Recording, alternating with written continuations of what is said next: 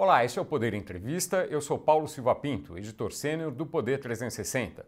Vou entrevistar o jornalista Jânio de Freitas. Jânio tem 90 anos, é um dos mais importantes jornalistas brasileiros e referência na cobertura de investigações de crimes na administração pública. É responsável por uma das maiores revelações da história da mídia brasileira. Publicou em 1987 que construtoras haviam combinado previamente o resultado da licitação para a obra da Ferrovia Norte-Sul. Jânio começou a carreira aos 21 anos. Atuou em diversos veículos, como a revista Manchete, o Jornal do Brasil e o Correio da Manhã. Foi colunista da Folha de São Paulo por 42 anos, desde 1980. Escrevia na edição impressa de domingo. Em 15 de dezembro de 2022, foi desligado do jornal. Agora, Jânio de Freitas será articulista do Poder 360 escreverá semanalmente para o jornal digital. Jânio de Freitas, obrigado por ter aceitado o convite. Olha, a honra é minha. Sou um velho admirador do trabalho do Fernando Rodrigues e da pessoa do Fernando Rodrigues. Somos muito próximos, fomos muito próximos na Folha por muito tempo. E é um, além de honra, é um prazer estar é, colaborando agora com o Poder 360, depois de ter é, conhecido esse trabalho como é, espectador comum, ouvinte comum, leitor comum. E vamos então ver o que é que eu consigo fazer de maneira a honrar esse convite. Agradeço também a todos os web espectadores que assistem este programa. Esta entrevista está sendo gravada no estúdio do Poder 360 em Brasília, em 16 de janeiro de 2023. Para ficar sempre bem informado, inscreva-se no canal do Poder 360, ative as notificações e não perca nenhuma informação relevante. Eu começo a entrevista perguntando: Jânio, você trabalhou 42 anos na Folha de São Paulo. Agora será articulista do Poder 360, um jornal que já nasceu digital. Qual a sua expectativa quanto a essa transição? Olha, é, para ser franco, eu não tenho ideia do que vai suceder. Estamos os dois lados fazendo uma experiência. Né? Eu trabalhei sempre no impresso, em revista e jornal, fiz um pouco de televisão, fiz um pouco de rádio e vou para mais uma tentativa. As anteriores não foram mal sucedidas. Espero que essa, pelo menos, honre o convite que eu recebi. Jânio, em entrevista ao Poder 360 em maio de 2022, você disse que o jornalismo brasileiro não deu ainda uma resposta à internet. Na sua avaliação, essa resposta é possível, é provável? Olha, uma resposta integral é muito difícil, mas o fato é que o mundo mudou com a internet, com a chegada da internet, mudou mais com o desenvolvimento da internet, dos, né, dos meios informáticos de comunicação, e o jornalismo só mudou, jornalismo impresso, só mudou naquilo que os engenheiros gráficos fizeram em melhoramento dos equipamentos de, de jornal impresso, de revista. É preciso, ou seria preciso, para que os jornais não, sofre, não sofressem as consequências que estão sofrendo, fecharam muitos já, as redações atuais são mínimas, são muito pequenas, as demissões não faltam, né? estão sempre ocorrendo, ocorrendo seguidamente, e nada mudou nos no, no jornais. Os jornais não, parece que não, não acreditam que o mundo tenha mudado com os processos informáticos e continuou na mesma, só que continuou descendo para baixo, né? sempre para baixo, para baixo, para baixo, descendo, descendo, descendo é um, um futuro muito perigoso, o dos jornais, não só no Brasil, no exterior ainda houve um, uma certa, umas certas tentativas de aproximação é, da internet, né, da comunicação informática, mas não significativamente. O que, o que tem é, salvado na Europa e nos Estados Unidos a imprensa de jornal e de revista é a qualidade dos leitores, a quantidade de, de bons leitores que não se satisfazem só com a internet. Né? Então vão ao, aos livros e vão aos jornais e revistas. Mas isso no Brasil não, não acontece, porque o, esse chamado leitor de alta qualificação é muito pouco numeroso em relação à imprensa brasileira. Já foi muito mais numeroso, mas é, a degradação do país não tem limite, não, não seleciona meios nem, nem fins. Ela vai varrendo, vai varrendo. Então, os jornais, é, na sua imutabilidade, caminham para um fim triste. Qual seria um caminho possível para os jornais e os jornalistas, obviamente, manterem a relevância na vida, na vida brasileira, na vida nacional? Olha, o Brasil proporciona uma quantidade de fatos jornalísticos diária, uma quantidade diária, sempre suficiente para abastecer um grande número de, de jornais impressos, de, de, de jornais informáticos, é, telejornais, televisão, rádio. A quantidade de fatos é imensa. Há muito mais oferta de fatos do que procura de fato pelos é, repórteres, que são é, cada vez menos numerosos nas redações, é, nas redações dos impressos. Revistas, então, vivem um período quase agônico. A solução para, para os dois lados é uma revisão de métodos e de concepções isso já aconteceu, por exemplo, quando a imprensa, os jornais impressos foram é, agredidos, praticamente agredidos, pelo surgimento da televisão móvel, né? da televisão que ia para a rua, que podia acompanhar os fatos em cima da hora, transmiti-los. Isso para os jornais foi muito penoso. Lá atrás, lá pela década de 20 do século passado, o impacto tinha sido feito pelo rádio, pela mobilidade do rádio. Né? Mas a imprensa atravessou esses períodos. Os americanos criaram técnicas de, de redação, de, de apresentação das notícias, que revigoraram a imprensa escrita. O mundo copiou, adotou, adaptou, mas de qualquer maneira era era uma entrada de todo mundo nessa adaptação ao novo tempo. Isso aconteceu tanto na ocasião em que o rádio se desenvolveu e na ocasião em que a televisão se desenvolveu. Depois não aconteceu mais. Os jornais pararam onde estavam, dali começaram a regredir, regredir muito. Para dar um exemplo, num período em que a atividade no Congresso interessa tanto, tem interessado tanto ao, ao país e aos possíveis leitores, desde, digamos, o início do, do século,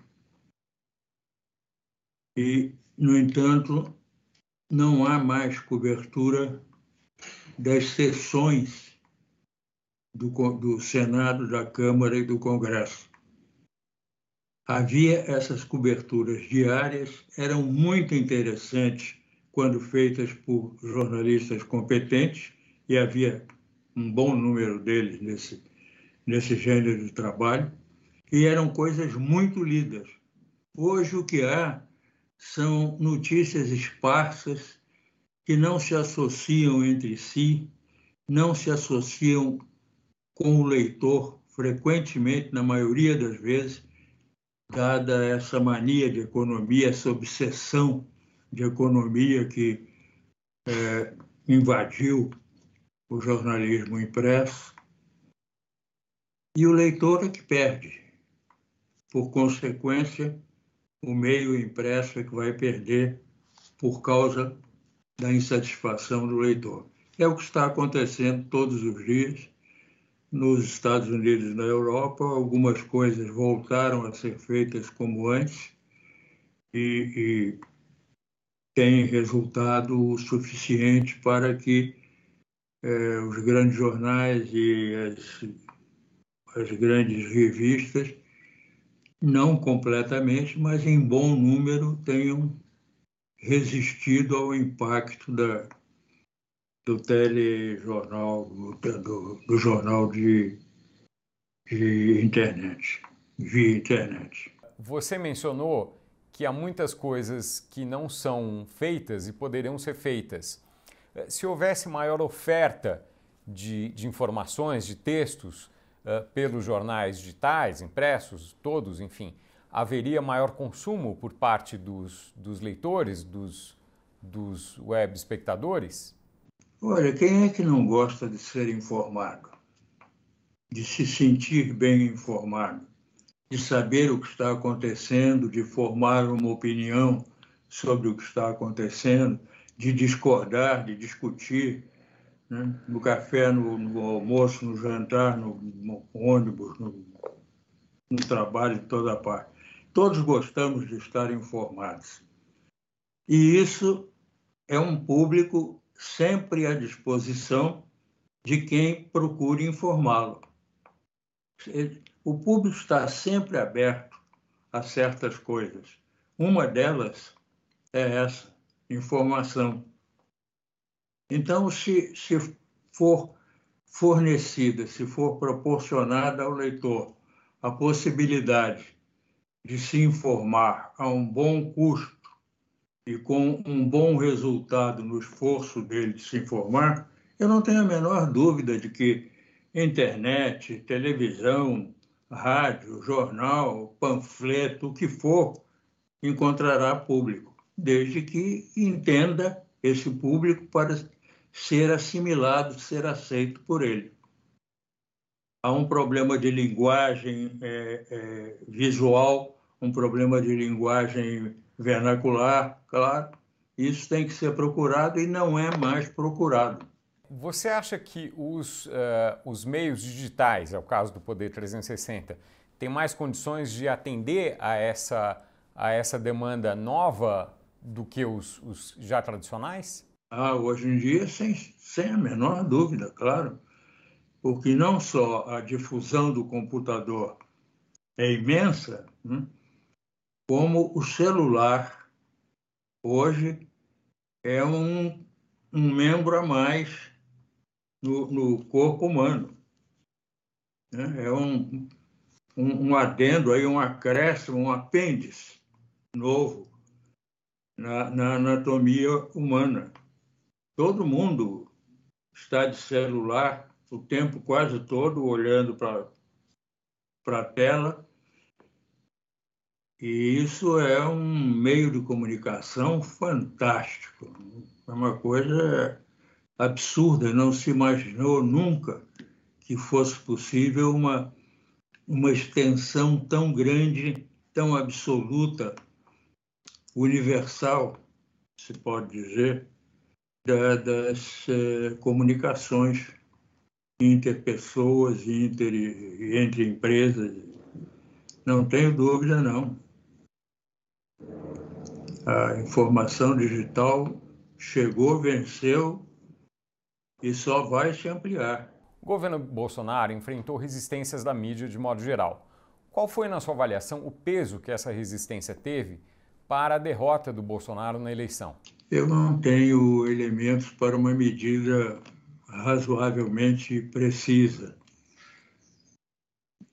Tenho a impressão de que o desgaste que, ao longo do tempo, se produziu pela imprensa digital, impressa, falada, o que for, na imagem do Bolsonaro, levou, necessariamente levou, a um desgaste também do, do, do eleitor, da opinião do eleitor em relação ao Bolsonaro. Né? Apesar disso, não, não deixou de ser surpreendente a votação que ele teve. Mas essa votação não, não superou o desgaste, não, não anulou o desgaste que o Bolsonaro teve.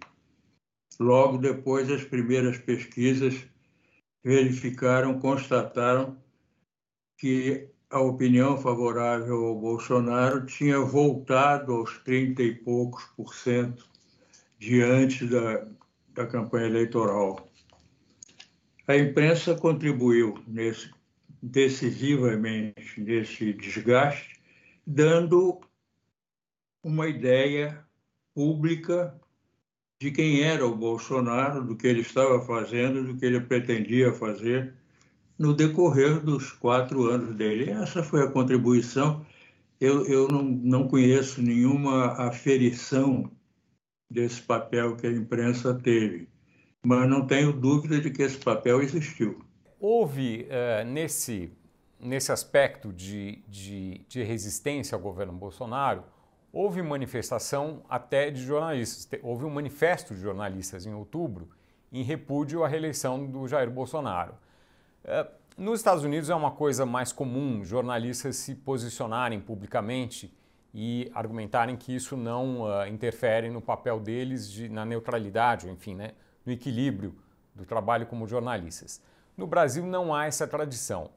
Você acha que esse, esse tipo de manifestação cabe na sociedade brasileira de jornalistas se posicionarem diretamente contra a reeleição de um presidente?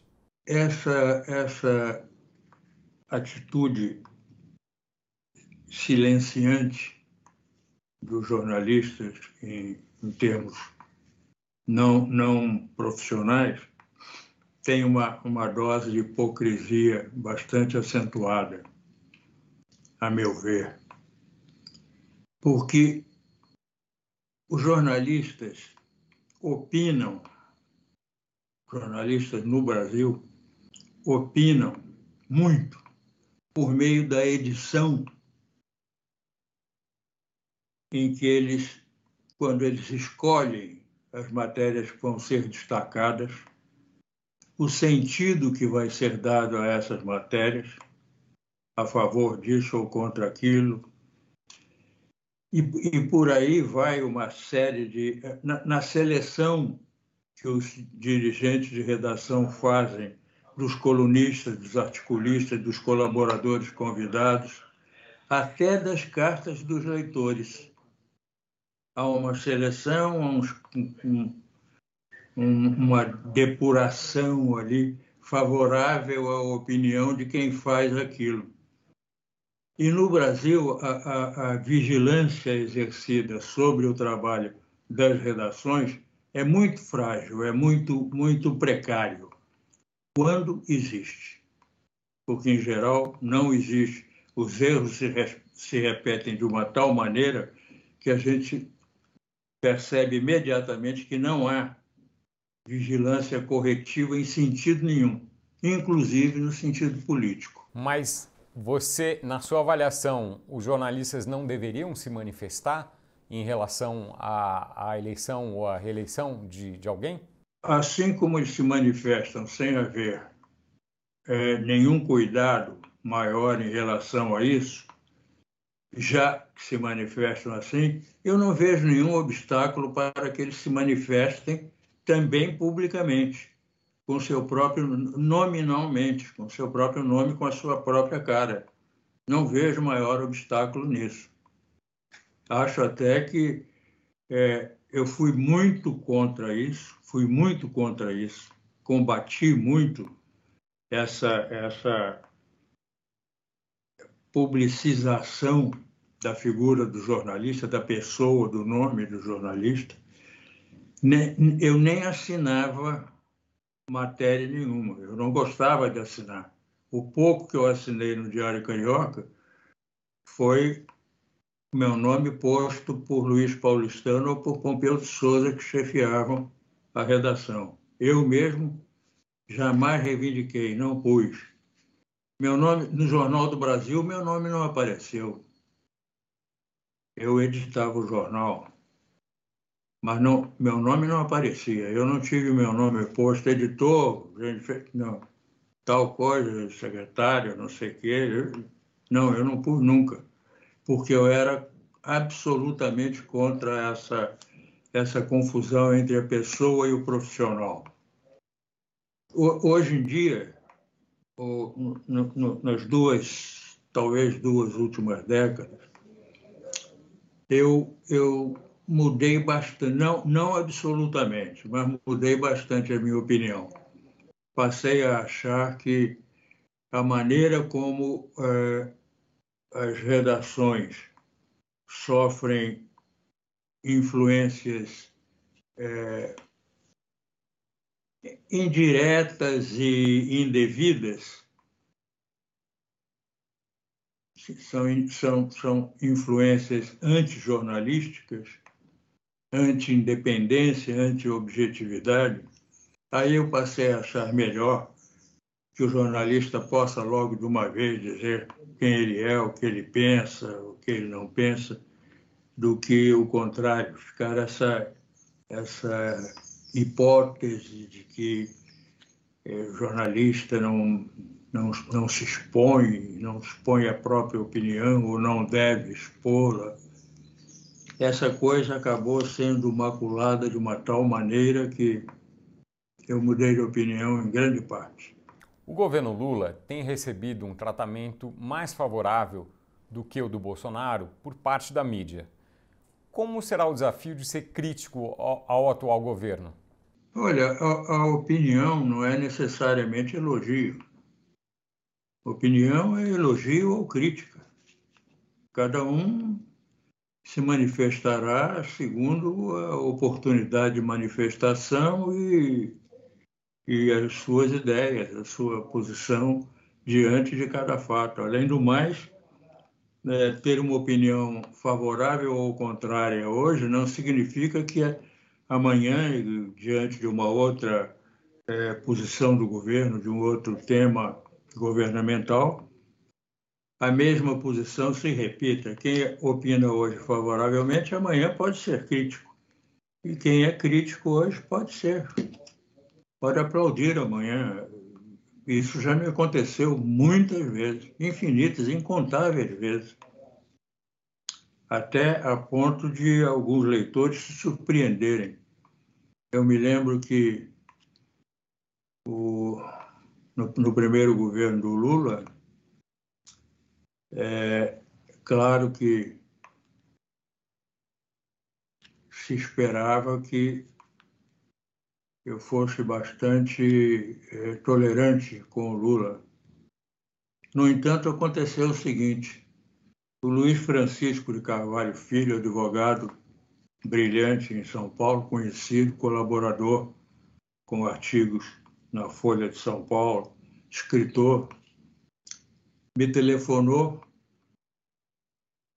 logo no começo do governo muito espantado. Me disse: Você foi o primeiro a criticar o Lula? Oh, tal. Ele estava espantadíssimo com isso. Eu tinha elogiado a campanha do Lula, tinha achado as propostas do Lula, o interesse do Lula por trabalhar contra a desigualdade social era, é, é, era na época e é ainda um ponto de interesse meu muito intenso. Eu sou, sou um combatente dessa, dessa luta com muito, muito empenho e muita satisfação por ser assim.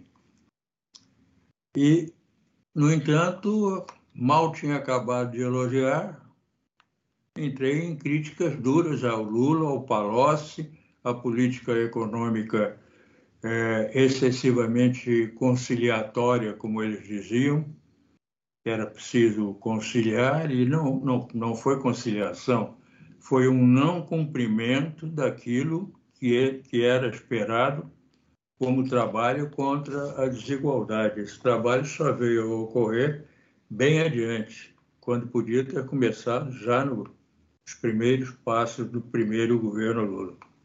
E, e este início de terceiro mandato do Lula, como você avalia? Outra vez, eu tenho coisas a, que eu gostaria de aplaudir ou que eu acho que são é, passíveis de aplauso e coisas é, que eu acho que ou eram dispensáveis ou nem deviam ter sido feitas. Por exemplo, a nomeação do Valdez Góes. Ele tem um ele tem um problema de justiça sério, sério, muito sério, de apropriação, de, são coisas sérias. A minha impressão é de que essa senhora que foi nomeada para o turismo Dani do Vaguinho, já por esse nome, a ministra Dani do Vaguinho é de um ridículo imenso, já pelo nome. Mas, sobretudo, não há nada, nada, nada, nada que justifique a indicação dela, a nomeação dela para o Ministério do Turismo. Ela não tem nada a ver com turismo. Nunca teve absolutamente nada a ver com turismo não tem representatividade política para justificar um cargo nas alturas do poder federal. O marido dela também não. E agora há todo um noticiário aí em que, é, correta ou incorretamente, eu não sei, faz conexões dela e do marido com um, um miliciano de Belfort Roxo, outro de Nova Iguaçu, outro não sei onde. Eu não sei se isso tem fundamento ou não, mas sei que a nomeação dela não tem fundamento histórico, pessoal, cultural, técnico que justifique a nomeação dela para, para o turismo. E assim outras coisas é, eu acho que precisam ser é, ditas e pensadas. Não, não, não pretendo silenciar é, a minha opinião que seja favorável ou contrária ao que quer que seja do governo Lula ou de qualquer governo. Jânio, nos atos de 8 de janeiro, a mídia responsabilizou o governo do Distrito Federal pela falta de segurança na esplanada e praticamente isentou o governo federal nesse episódio. O jornalismo poderia ter tratado o que aconteceu ali em 8 de janeiro de outra forma? Quase tudo naquele dia precisaria ser tratado de outra forma. No, no dia 8 de janeiro e nos dias é, subsequentes. Note o seguinte: Flávio Dino foi absolutamente decisivo na, na recuperação do poder sobre os eh, prédios oficiais, do, os prédios representativos da República. Mas não houve um repórter grudado no, no Flávio Dino. Agora é que estão, agora nas últimas 48, 24 ou 48 horas, é que começaram a aparecer as, as histórias do que o Flávio Dino transou naqueles dias, naquele dia, com o Lula ligando para o Lula oferecendo alternativas, ligando para o coronel do não sei aonde. Isso tudo, essa transação que ele fez, essa, essa textura que ele, que ele produziu, veio a ser decisiva para a, a reapropriação do Planalto, do Supremo e do, do Congresso.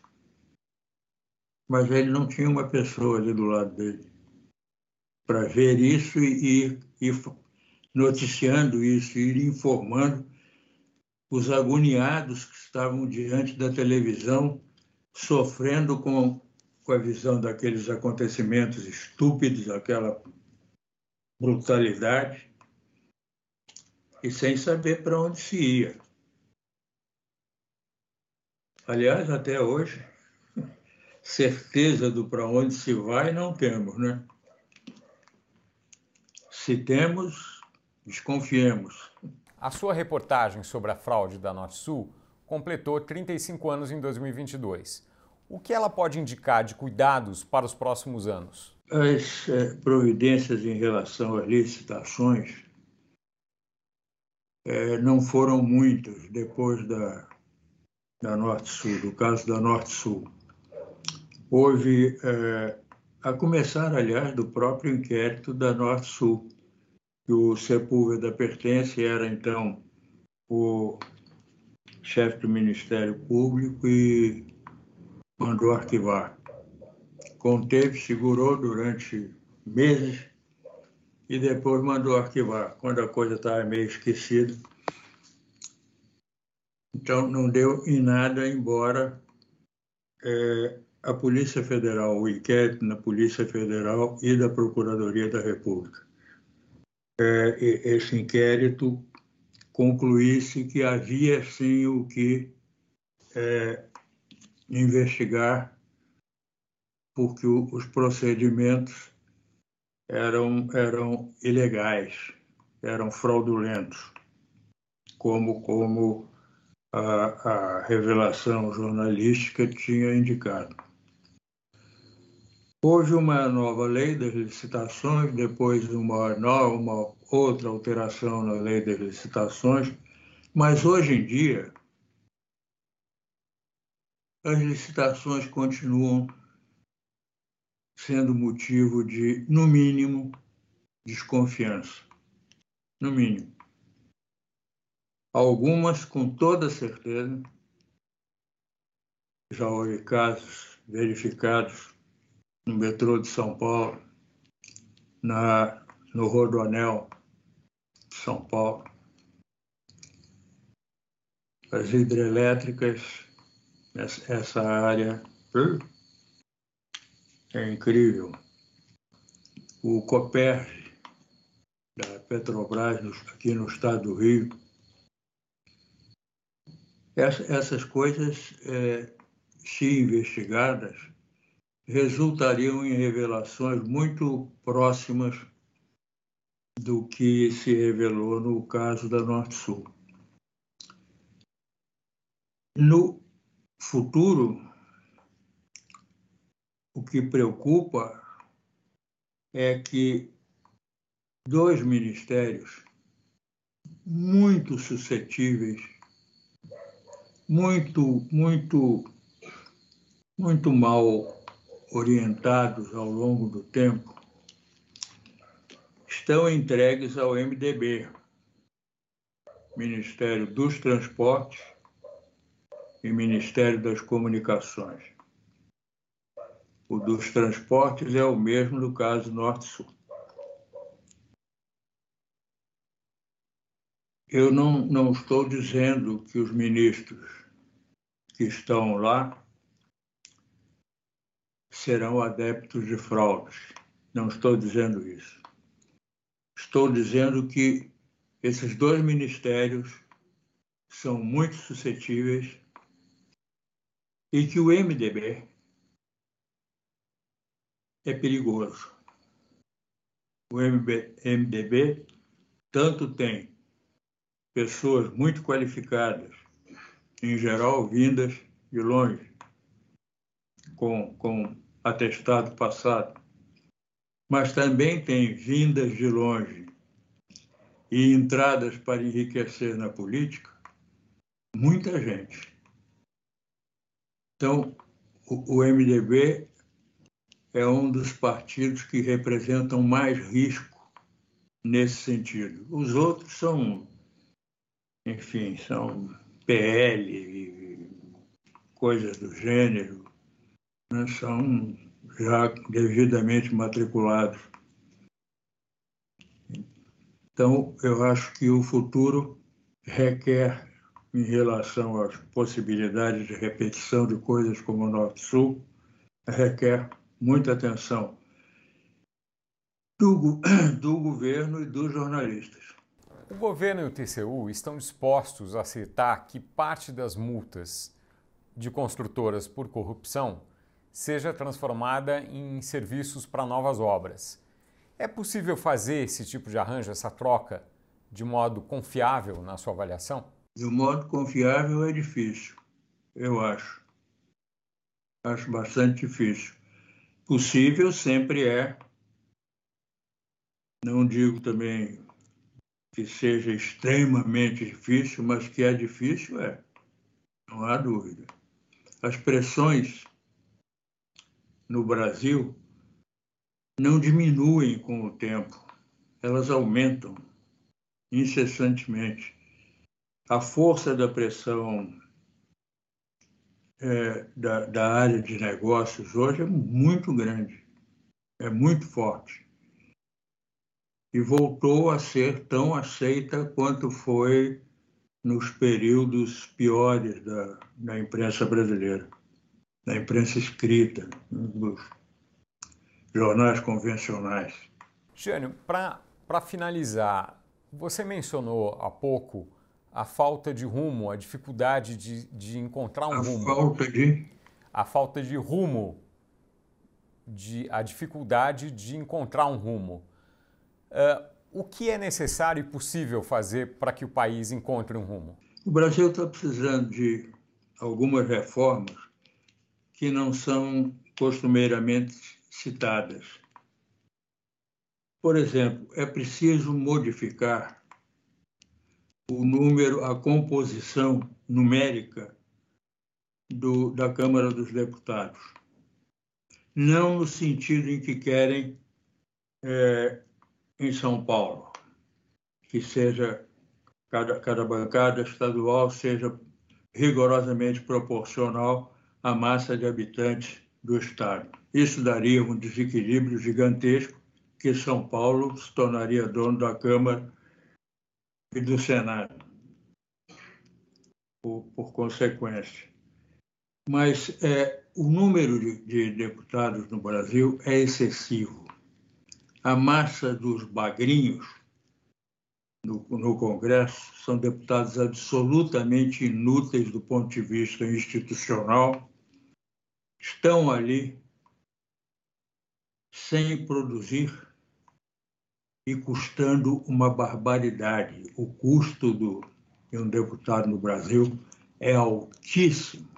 Os favorecimentos que foram concedidos, por exemplo, na, na presidência do Aécio Neves, durante o governo Fernando Henrique, são um absurdo completo. Essa coisa do escritório regional com 15 pessoas, quando isso é tudo um custo altíssimo, uma barbaridade. Esse número de deputados precisa mudar. A Câmara se tornará vigilável, a Câmara se tornará produtiva e se tornará moralmente respeitável, muito mais do que se imagina, com uma redução substancial do número de, de deputados. Uma Câmara acompanhável, perceptível, em que se possa ver cada deputado. Hoje, a deputada, de repente, a gente depara com o nome de um deputado, mas é deputado, deve ser suplente. Não, não é suplente, não, é efetivo, está lá há anos. E você que trabalha com aquilo nunca viu o nome desse cara em coisa nenhuma, em nada. Nunca leu aquele nome. Pô, e o que fez? Aí vamos ver o que ele fez. Zero. Zero. Mas vai ver o que ele ganha. vai ver os benefícios que ele, que ele extrai para os seus negócios no seu estado, para negócios associados, etc. Isso tudo tem um custo brutal em termos financeiros, em termos de orçamento da União. E tem um outro custo brutal, que é a má, o mau reflexo desse tipo de, de gente no Congresso para os trabalhos da Câmara, para a moralidade da Câmara, para a objetividade do, do, do, das agendas de trabalho, das votações. Se, assim, em relação a, a, a, esse tipo de reforma, há uma boa quantidade delas estão fora do, do circuito aí jornalístico e político, mas que seriam essenciais para, para o Brasil mudar. Qual o papel que o jornalismo pode ter nessa necessária transformação do país que você mencionou? São muitos. Você melhorar os, o sistema informativo no Brasil, a, a informação digital profissional tem melhorado muito, tem trazido coisas importantes, é um, é um processo importante. É, houve um momento em que, em que o jornalismo impresso opinativo, comentaristas, houve uma boa ebulição, apareceram coincidiram no tempo alguns comentaristas de muito boa qualidade e trouxeram uma contribuição importante. Sobram muito poucos agora. E esse, esse tipo de jornalismo que o leitor brasileiro apoiou muito, aprovou muito, tem grande importância. Então, acho que é a contribuição é um aprimoramento do jornalismo, não é diretamente sobre ação política ou sobre ação governamental, sobre figuras é, do poder, é sobre o próprio jornalismo, é uma dedicação mais, é, mais séria, mais voluntariosa à, à ética jornalística e ao trabalho propriamente jornalístico. Essa contribuição uh, do jornalismo, você acha que ela, que ela é provável? Dá para esperar que ela aconteça nos próximos meses, anos, enfim? Não sei, para responder com honestidade, eu não, não sei. Não sei. Não, não sou otimista a respeito. Eu, aliás, não sou naturalmente otimista nem pessimista. Eu sou cético. Mas, no caso, eu tenho que acentuar o fato de que eu não sou otimista. Chega ao final esta edição do Poder Entrevista. Em nome do jornal digital Poder 360, eu agradeço e dou boas-vindas a Jânio de Freitas. Olha, muito obrigado. Eu terei, como já disse, muita satisfação e farei o meu esforço habitual para honrar essa esse convite que vocês me fazem e que é uma etapa, provavelmente a última, é, nos meus sofridos não sei quantos anos de jornalismo.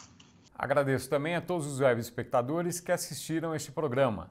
Essa entrevista foi gravada no estúdio do Poder 360 em Brasília, em 16 de janeiro de 2023. Para ficar sempre bem informado, inscreva-se no canal do Poder 360, ative as notificações e não perca nenhuma informação relevante. Muito obrigado e até a próxima.